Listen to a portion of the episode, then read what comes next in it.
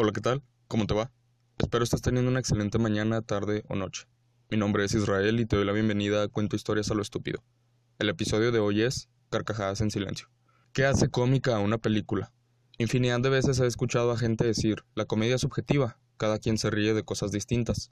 Y estoy medianamente de acuerdo con eso. Sí, cada quien se ríe de cosas distintas.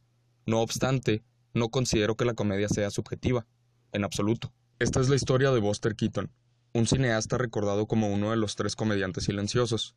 No solo dirigió y escribió, sino protagonizó múltiples películas y aun si no tienes idea de quién es, te aseguro que has visto referencias y homenajes a este hombre si has visto al menos una película cómica en tu vida. Este episodio contendrá detalles sobre películas de la filmografía de Buster Keaton. Sin embargo, por la manera de contarlas, no hay muchos modos de arruinarte la experiencia, pues debes verlas por tu cuenta para entender. Entonces no te preocupes por stripes.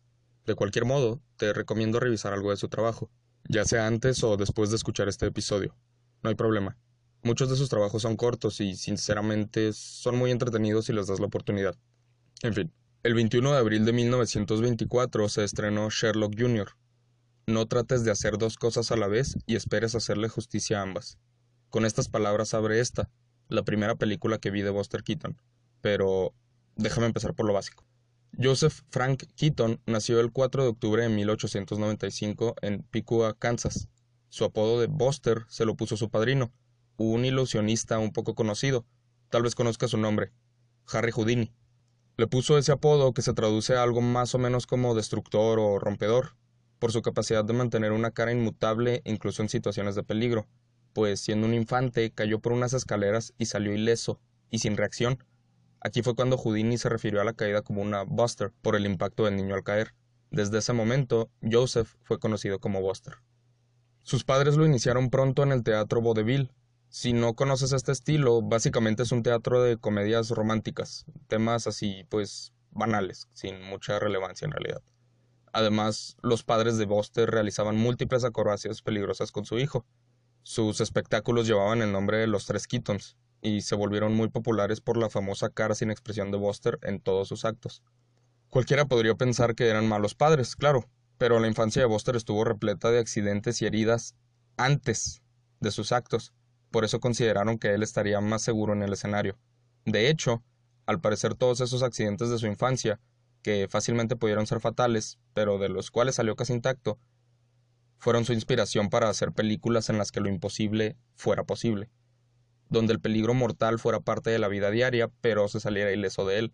Este es el subgénero slapstick, y se debe en gran parte a los comediantes de la época de Keaton. No tenía ni cinco años cuando estaba participando en actos con sus padres y su nombre aparecía en múltiples artículos de distintos periódicos. Los críticos alababan los actos de su familia y especialmente al pequeño Buster. Sus talentos eran muchos y sus ocurrencias varias, tantas de hecho que no pudo asistir a la escuela formalmente, pues distraía a sus compañeros siempre por estar jugando, por lo cual su madre contrató tutores para educarlo en casa. Sus padres fueron acusados e incluso arrestados en múltiples ocasiones por abuso infantil. Constantemente el gobierno tomaba a Buster para llevarlo con médicos a buscar huesos rotos y moretones o alguna otra prueba de maltrato. Sin embargo, nunca la encontraban. Familia y amigos siempre aseguraron que Buster estaba más feliz y más seguro en el escenario junto a sus padres. El acto de los tres Keatons continuó hasta 1917, cuando Buster se separó de sus padres a sus 21 años, pues las preocupaciones del maltrato familiar se volvieron realidad después de tanto tiempo. Su padre llevaba años decayendo en el alcohol, pero finalmente fue demasiado para Buster. Ya se volvió una persona violenta y no solo atacaba a Buster sino al resto de la familia. Por lo tanto, él siguió su propio camino en la industria del entretenimiento, no tardó mucho en progresar, pues en su camino se topó con Roscoe Fari Arbuckle, un cómico muy importante de la época, quien le dio su primera oportunidad en la industria del cine. Participó en varios de sus cortometrajes y debutó en uno llamado El Chico Carnicero en 1917. Sus habilidades y experiencia en el teatro le fueron de mucha ayuda para ganar popularidad en el cine, pues comenzó a hacer acrobacias también en sus cortos. En 1920 dirigió su primer trabajo, el corto One Week, Aún no hablo de su trabajo en la industria como tal, pero te adelanto. Si quisieras revisar algo de su obra, pero no quieres perder tu tiempo si no te gustó, puedes empezar con este corto.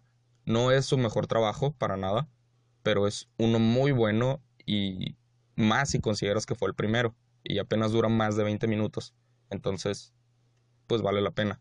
Este corto trata sobre la primera semana de casados de una pareja. Esta pareja, pues es el matrimonio entre el personaje de Buster, quien es el protagonista, y su pareja. Día tras día las cosas van de mal en peor para ellos. No te contaré cada día, pero aun si todo está en su contra, el matrimonio sigue adelante. Me gusta este corto por varias razones. Creo que la más importante sería el final. A diferencia de la mayoría de las comedias, el final no es un felices para siempre, mas tampoco es triste, solo es. Incluso con todo saliendo mal, la pareja te deja cierto optimismo de que las cosas saldrán bien.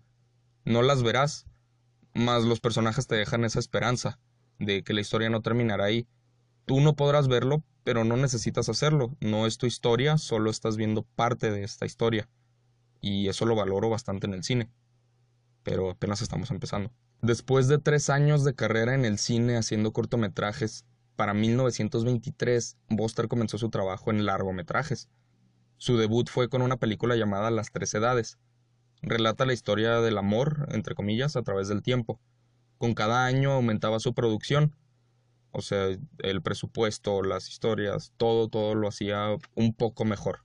En tan solo cinco años escribió, dirigió y protagonizó ocho comedias bajo su propia compañía, la Buster Keaton Productions.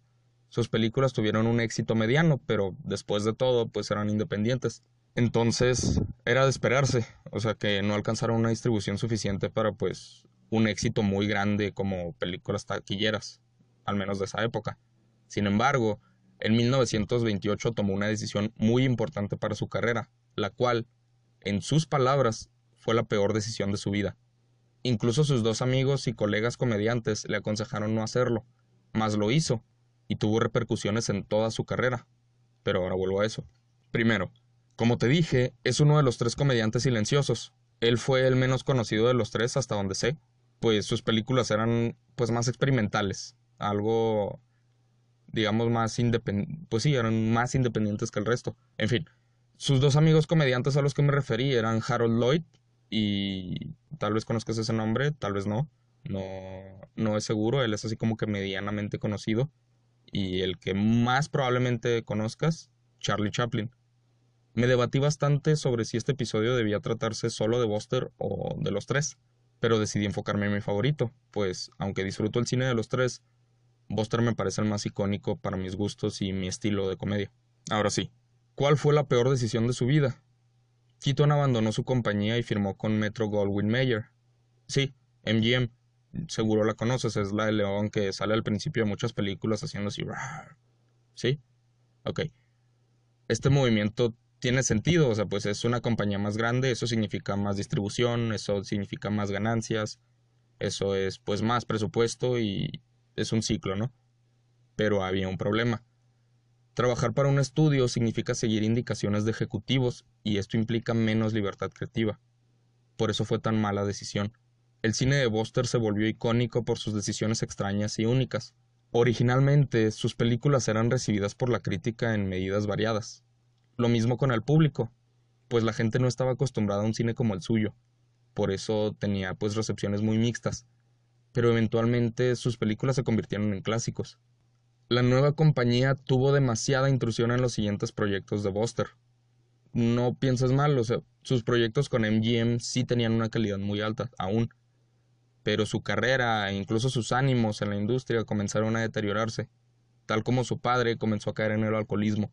El control de los estudios era de mucho mayor escrutinio, pues recientemente su amigo y mentor, Roscoe Arbuckle, el que lo introdujo a la industria, fue acusado de violación.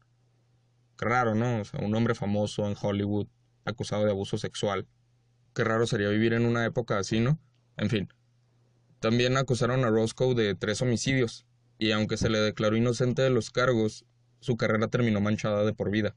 Y para evitar más controversias así, pues los estudios se volvieron más estrictos con el control de las producciones y de de sus actores y demás, ¿no? De cualquier persona que trabajara en las películas. Y pues tiene sentido, o sea, esos escándalos pues también le afectan a los estudios y al final pues si afectas al negocio pues obviamente no te iban a apoyar, independiente así salían o no declarados inocentes. Pero bueno, otro factor que afectó a Buster fue la llegada del sonido. solo llegó a realizar dos películas mudas ya cuando estaba con MGM, pues para 1929 comenzaron las producciones del cine sonoro.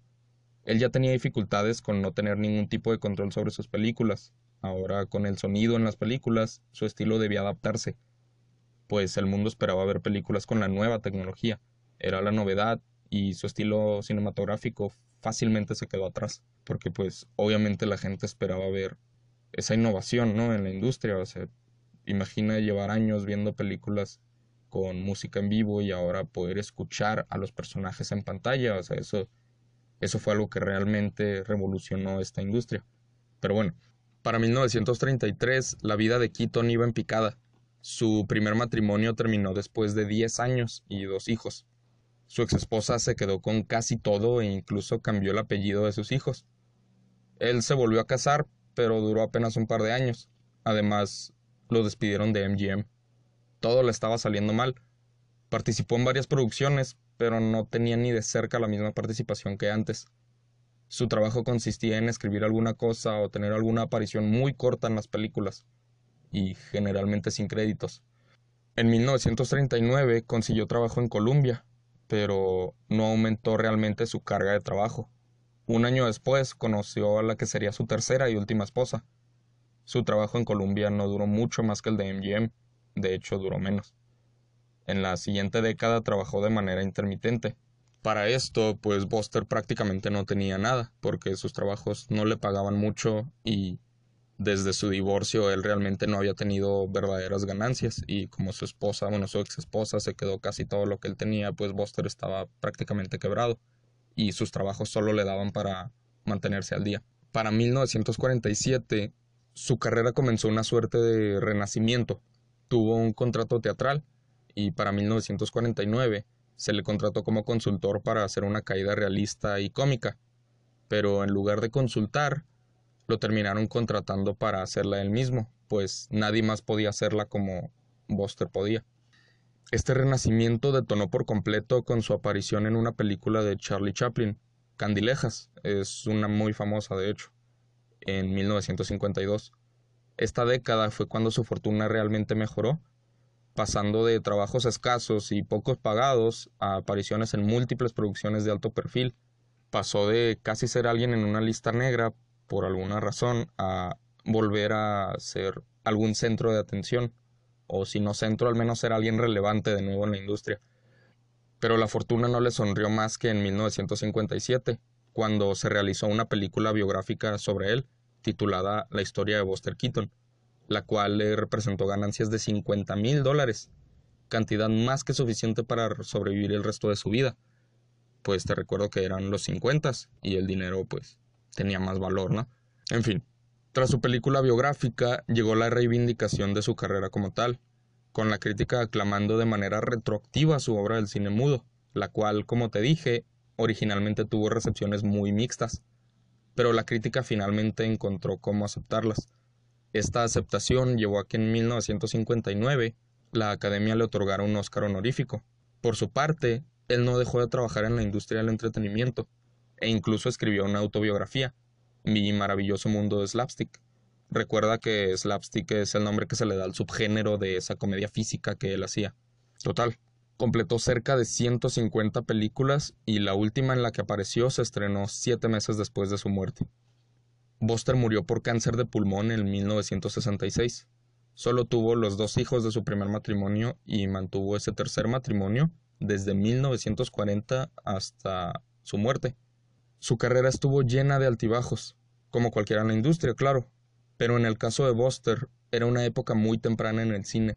La gente de mi generación, por ejemplo, lo más que ha visto ha sido el auge de las películas en 3D, y vaya que no conozco a nadie que realmente las disfrute.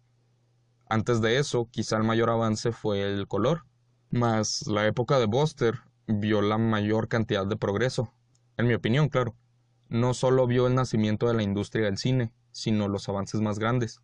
Y quizá el más grande de todos fue el sonido, porque, o sea, ponte a pensar, se añadió algo completamente nuevo.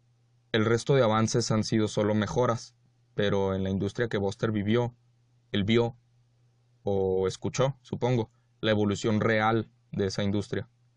Esa fue un parteaguas. Los productores debieron adaptarse o quedarse atrás. Por desgracia, muchos se quedaron atrás incluso intentando adaptarse, pero pues es inevitable. Ese fue un resumen de la vida de Buster Keaton, mi creador favorito en el cine mudo. Pero eso es solo una parte de la historia. Una introducción para que conozcas mejor al autor de tantas obras de calidad. La siguiente parte es contarte de su obra como tal, más a fondo. No toda, por supuesto. Tan solo de dirección él se encargó de alrededor de 10 películas. Eso sin incluir sus cortometrajes y participaciones. Y estas participaciones pues fueron a distintos niveles en múltiples producciones. El propósito de esta historia es simple. Quiero dejarte claro mi amor por el cine mudo y su importancia en la industria. Me parece importante porque creo que esta clase de cine es infravalorado actualmente, al menos en la audiencia cotidiana, y lo entiendo. Aunque yo conocía unas cuantas películas de cine mudo, no fue sino hasta hace poco cuando realmente entré a este mundo, y vale la pena.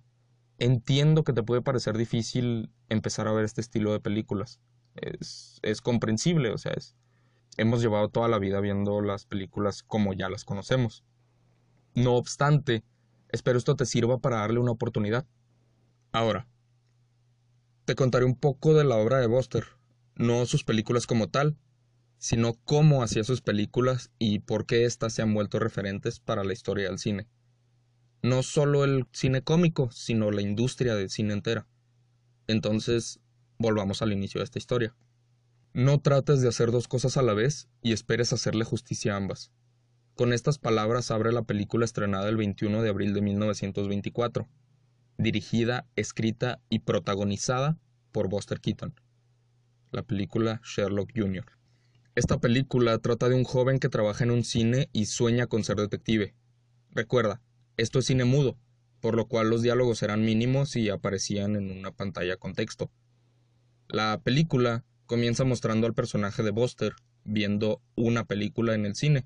En el cine pues es donde trabaja, mientras sostiene un libro titulado Cómo ser un detective. Vemos un montón de basura junto a él. Mientras está viendo la película en la sala vacía, de pronto aparece un hombre. Señala la basura y le reclama. Ahora, como en estas películas los personajes generalmente no tienen nombre o sus nombres pues no son mencionados, me referiré al personaje por el nombre de Buster para efectos prácticos. ¿Sale? Ok, sigo.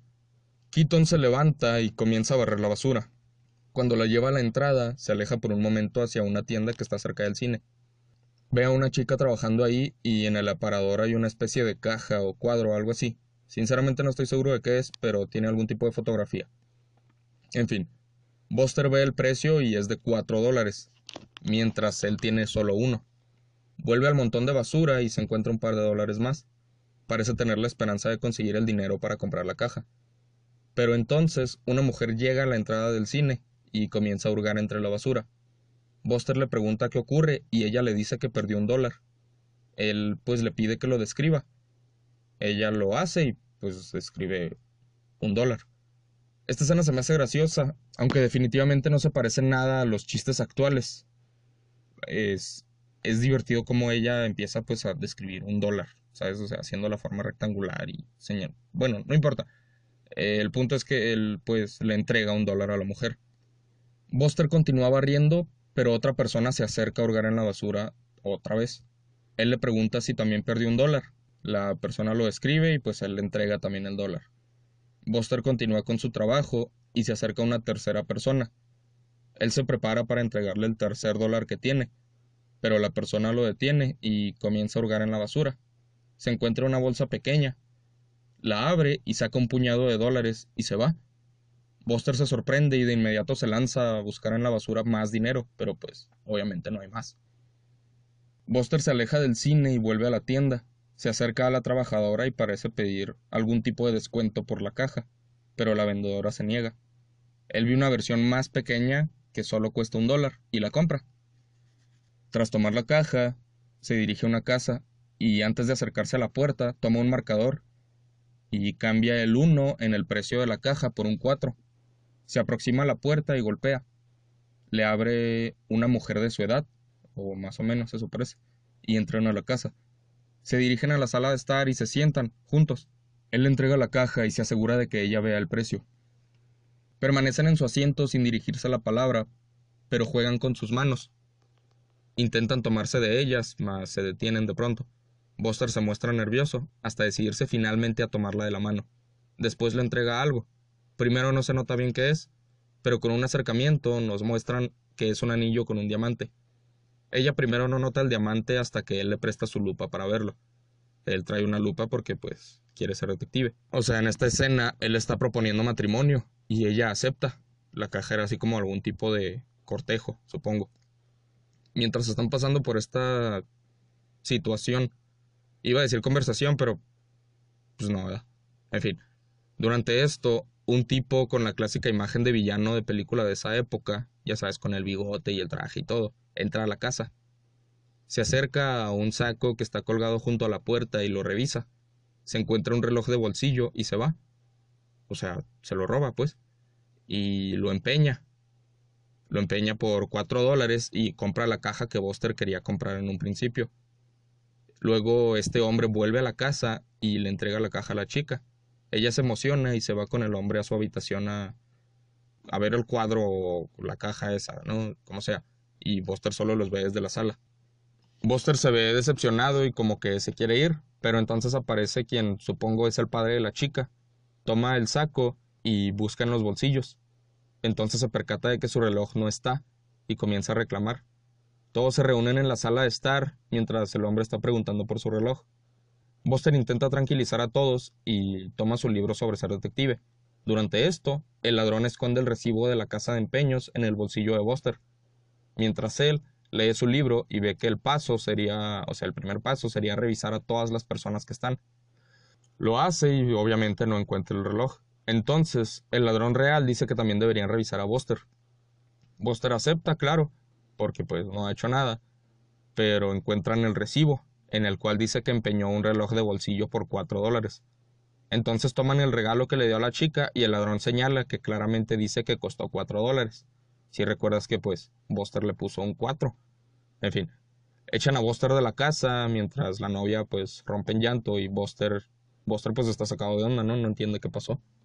Keaton regresa al cine porque pues no ha dejado de trabajar y está proyectando una película mientras él la ve desde la sala de proyección, ¿no? La película se llama Sherlock Jr. Mientras la ve, él comienza a quedarse dormido, y cuando cae por completo, podemos ver su sueño, en el cual de alguna manera se sale de su cuerpo y vemos una clase de proyección etérea de él levantarse y salirse de su cuerpo y seguir viendo la película. Pero la película cambió. Los personajes en pantalla fueron reemplazados por las personas de la vida de Buster, o sea, su novia, el ladrón, etc. Total que Buster entra a la película de alguna manera y mientras la película cambia de escenarios, él intenta adaptarse a cada uno. O sea, por ejemplo, hay una parte en la que salen leones y pues él empieza a huir de los leones en pantalla. En fin, eh, durante esto estamos viendo al público en el cine y a la orquesta miniatura frente a la pantalla.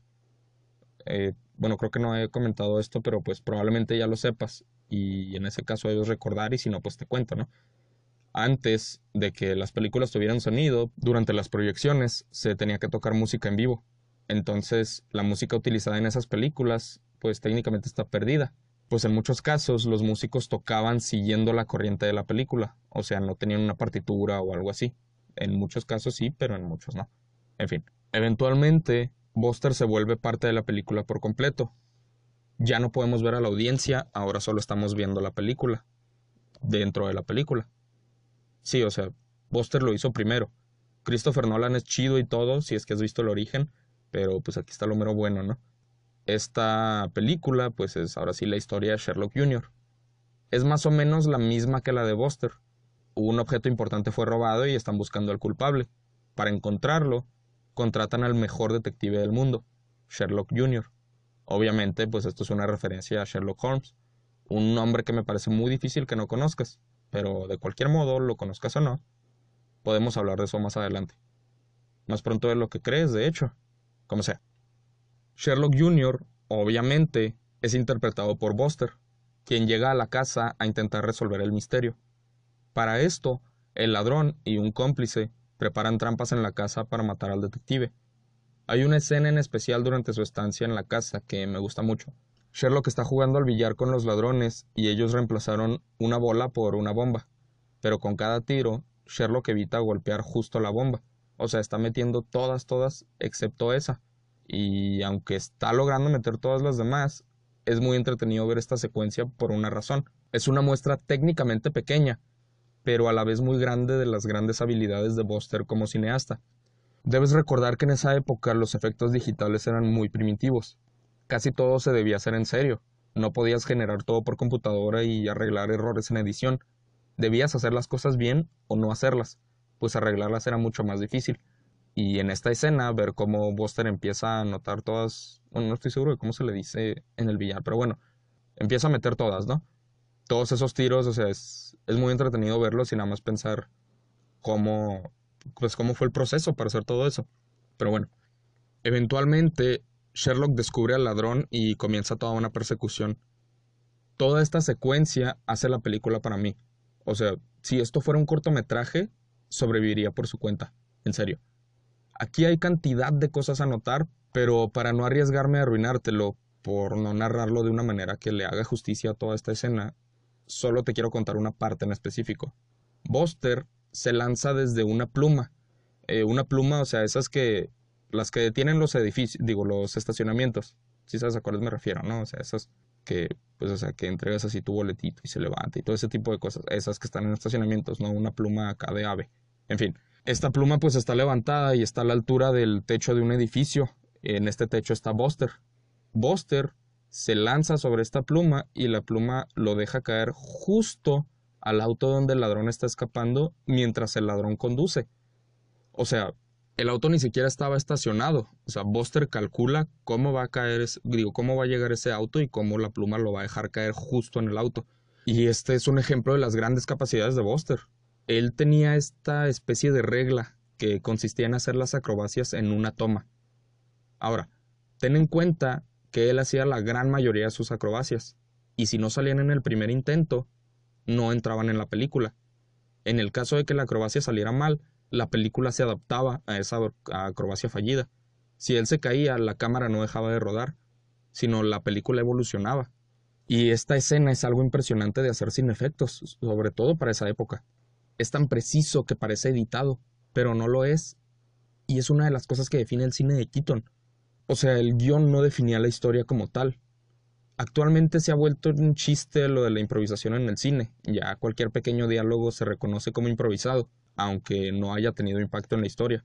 O sea, hoy día ya cualquier película, ves por ejemplo, no sé, Avengers y de pronto dicen, oh, ¿sabías que Chris Evans improvisó esa parte en la que le dice hola a esta persona y ya lo ven como que, oh, no manches, o sea, está revolucionando el cine, ¿cómo pudo improvisar ese diálogo tan difícil?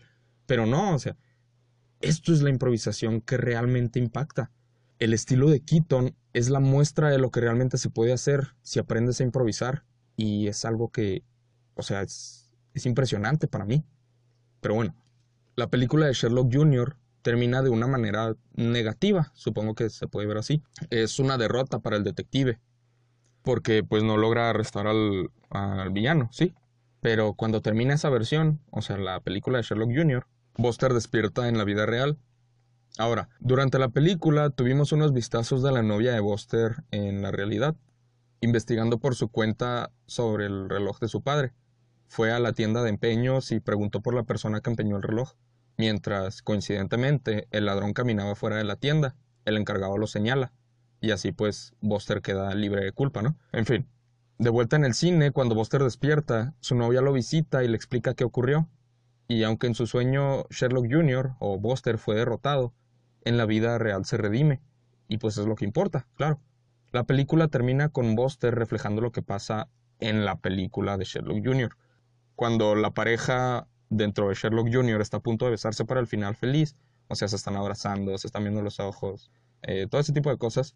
Buster voltea a ver a la pantalla e intenta imitar al hombre. Y, está gracioso, pero bueno, este es el final de la película. Ahora, esta fue solo una. No pienso contarte el resto, pues se puede volver tedioso, si es que esta no lo hizo ya, y lo siento si así fue pero esta primera película que vi fue suficiente para traerme a conocer mejor el trabajo de Keaton, y ese trabajo me empujó a conocer mejor su vida. Me gusta investigar mucho para estos episodios, incluso si no te cuento toda la información. La idea no es contarte todo como tal, pues lo que realmente quiero contarte en estas historias es lo que ya conozco, o sea, mis razones para, para valorar esta historia y para que tú las puedas conocer. O sea, es contarte una versión previa a lo que yo investigo. Sin embargo, investigo para tener un mejor contexto y complementar, si es que me parece necesario, la historia que te voy a contar. Así siento que incluso si conoces el tema, quizá aprendas una cosa o dos, tal como aprendo yo más del tema que ya me gustaba contar. A lo que voy con esto es que este es el episodio al que más tiempo le he dedicado hasta ahora. Bueno, quizá fue el de How I Your Mother. Digo, fue una serie completa.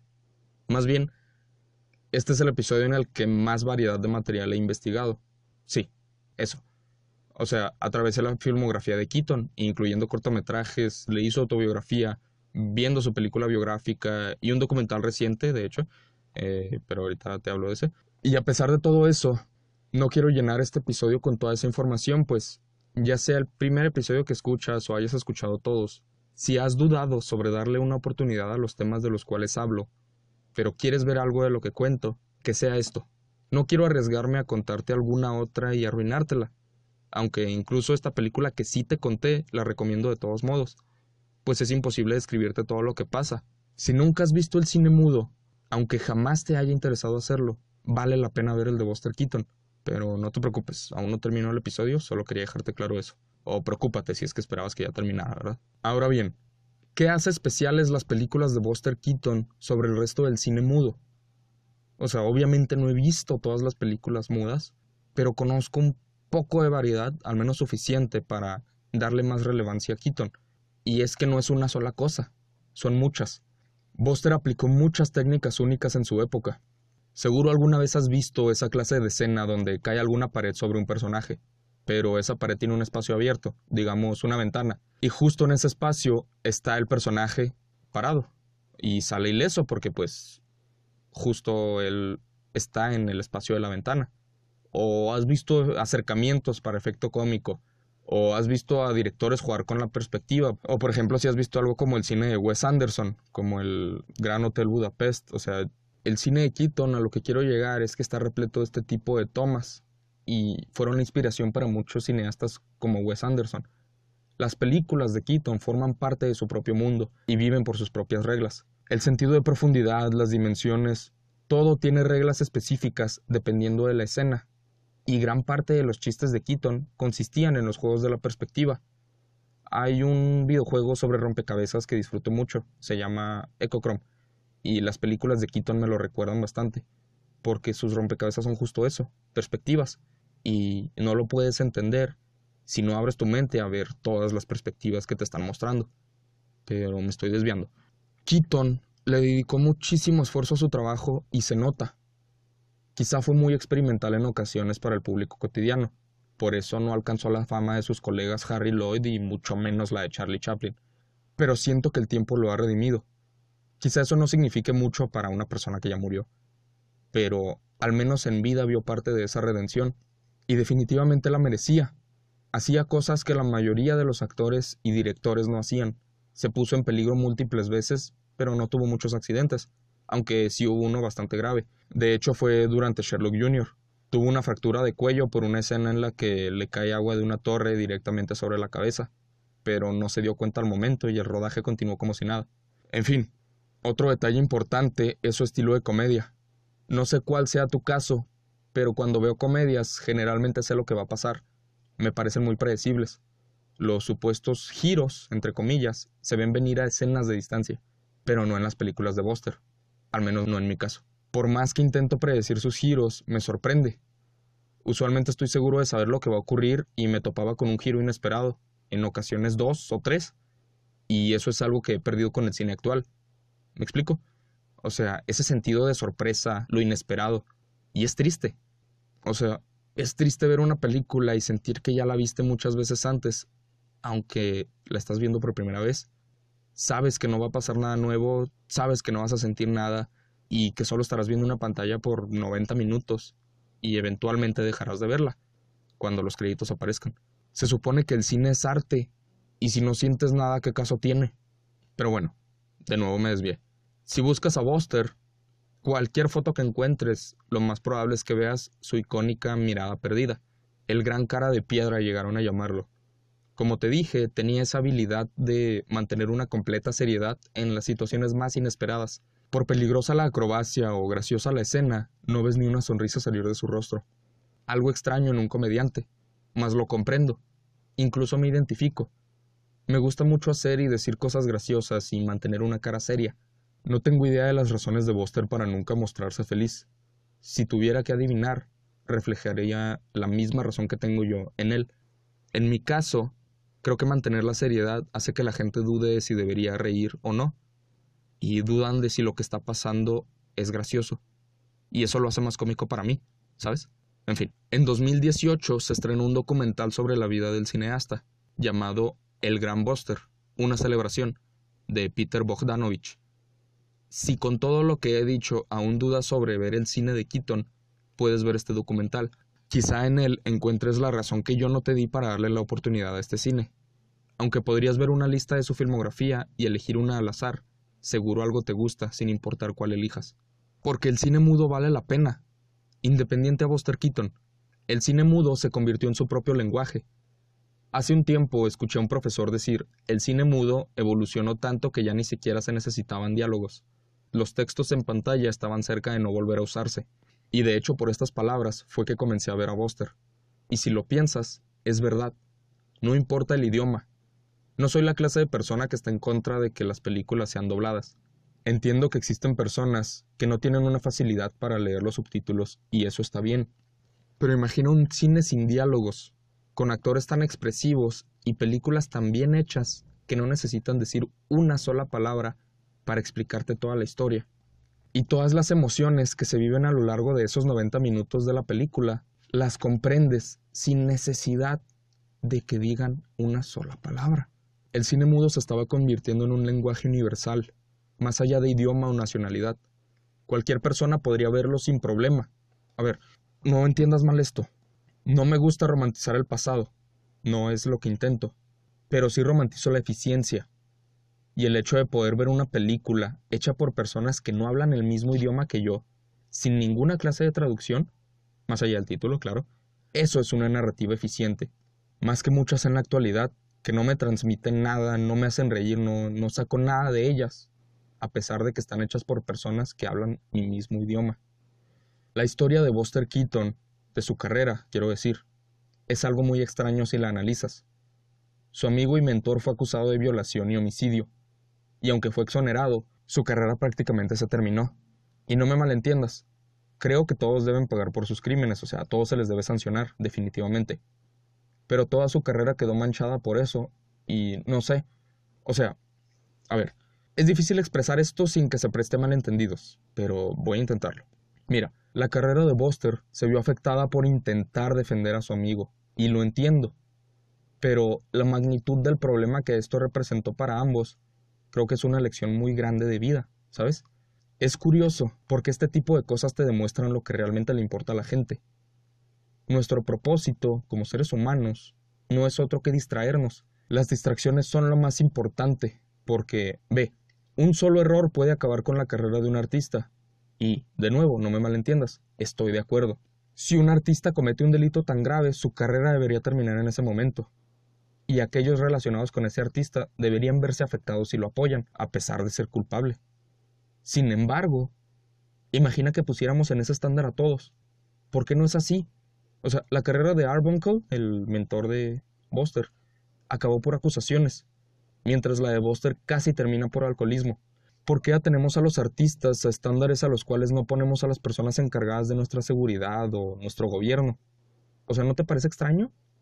Digo, si haces un comentario crítico sobre alguien en un puesto de gobierno que cometió un error, que haya cometido algún delito, tendrás a un grupo de gente en contra y a un grupo a favor. Pero si haces un comentario crítico sobre un artista que hizo algo malo, suele ser más la gente que estará de acuerdo con la crítica. ¿Por qué pasa eso? La historia de Buster Keaton, como la de muchos artistas, deja una lección curiosa, y creo que responde a esa pregunta. Dejamos que la gente cuyo trabajo es entretenernos tenga más influencia sobre nosotros que las personas que nos gobiernan. Es muy extraño pensar en eso y no intento volver esto algo filosófico, lo siento si suena así, pero realmente me parece curioso pensar en eso, hasta gracioso incluso. Te deja claro que nuestra prioridad desde tiempos inmemorables siempre ha sido distraernos con algo que sea lo suficiente entretenido para matar el tiempo necesario. Es muy, muy curioso, en serio. Pero bueno, lo siento si te parece que me desvié. Solo me parece un tema que es relevante hoy y ha sido relevante durante décadas, quizá incluso siglos. Por un momento pensé, bueno, pero los artistas eligen serlo. Pero es que generalmente todos eligen su puesto, ¿sabes? Incluso en el gobierno, pues uno elige postularse. Pero ya, ya, o sea, ahora sí ya, ya terminé con eso. Solo que mientras contaba esto, pues no, no pude evitar pensar y, y relacionarlo con la actualidad. O sea, ni siquiera intento que esto sea algo político, en realidad me da igual. Pero me parece curioso hacer esa comparación. En fin, para cerrar ya con este episodio, quiero volver a algo que te comenté al inicio. Te dije al principio que no considero la comedia subjetiva. Si eres de las personas que piensa que sí lo es, probablemente te estarás preguntando por qué yo lo niego. Si cada quien se ríe de algo distinto, claramente debe ser subjetiva, ¿no? Pues depende de cada persona pero no. ¿Alguna vez has escuchado a alguien decir, el drama es subjetivo, la ciencia ficción es subjetiva? ¿No lo has escuchado? Yo tampoco. Qué raro, ¿no? ¿Por qué sería que la comedia es el único género subjetivo? Pues es muy fácil. No lo es. La comedia es un género y tiene sus principios y sus características. Tú no decides qué es cómico y qué no. Yo tampoco. Lo mismo con lo dramático, la aventura y Tú entiendes cualquier género. Cuando se trata de la comedia, el género no es subjetivo. Lo que te hace reír sí lo es. El que algo sea cómico no significa que te hará reír. Lo mismo en el caso contrario. Solo porque algo te hará reír no significa que sea cómico. ¿Alguna vez te has reído de la desgracia ajena? Probablemente. Y dependiendo de la situación, puede que sea o no cómica. Pero si te hizo reír no está mal. Lo que te hace reír, tu propio sentido del humor, eso es subjetivo pero la comedia no. Esta tiene sus propias características que la definen como comedia, y pueden variar dependiendo a quién le preguntes, pero generalmente siguen los mismos principios. En sentido amplio, la comedia consiste en una premisa y un giro que da un remate. Esto no solo aplica para contar chistes, la comedia física es así también. Lo puedes ver en cualquier película de Keaton. Te recuerdo el momento frente al cine en la película de Sherlock Jr cuando Buster estaba barriendo. Van dos personas que llegaron buscando un dólar.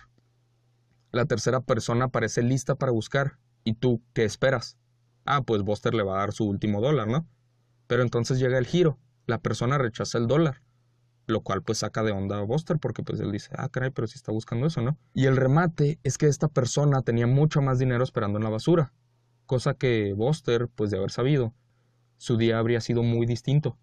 No es que quiera explicarte los chistes, yo sé que los vas a entender, pero quiero darte el ejemplo para demostrarte eso. No sé cuál sea la idea que quieras sacar de este episodio o si siquiera quieras sacar una. Sin embargo, me, me gustaría dejarte esta. Si estás de acuerdo o no, no hay problema. Mas quiero que entiendas por qué para mí la comedia nunca ha sido subjetiva, sin importar cuánta gente te lo diga. Debes separar la comedia como género del sentido del humor, que esto es una cosa personal. Así sabrás que si decides darle una oportunidad al cine de Buster Keaton y no te hace reír, está bien. Si te hace reír más ver algo como Sabadazo o alguna comedia romántica mexicana, adelante, se vale. Bueno, ya si te gusta algo como Mis Reyes contra Godines, ahí sí mis disculpas, pero pues ahora sí que chale, ¿no? O sea, pero bueno, el punto es que si no disfrutas a Buster Keaton, sus películas no dejan de ser comedias. Simplemente no son tu sentido del humor y eso está perfecto. Tu sentido del humor es muy personal y lo que te haga reír está bien. No obstante, espero le des una oportunidad y lo disfrutes, porque es una parte de la historia que vale la pena conocer y disfrutar. Ahora sí, para terminar, quisiera dejarte con una cita de Buster Keaton que considero muy importante para todo este tema, pues define algo que creo seriamente, porque yo amo la comedia. Es mi género preferido porque creo que es el más sencillo de aplicar a la vida diaria más siento que las personas cada vez son menos exigentes al respecto. Cada día nos conformamos más con la comedia y nos reímos de cualquier cosa, aunque no tenga valor cómico. Y está bien, como te dije, el sentido del humor es de cada quien. Sin embargo, si exiges mejor contenido, los comediantes tendrán que esforzarse más. Y si se esfuerzan más, imagina lo mucho más que podrías reír de algo que sea más cómico. O que al menos sí sea cómico. O sea, como decía antes, es como un mal gobierno. Si no exiges, es poco probable que mejore. No está mal que te rías fácilmente, pero te puedes reír más si pides calidad de los que te quieren entretener.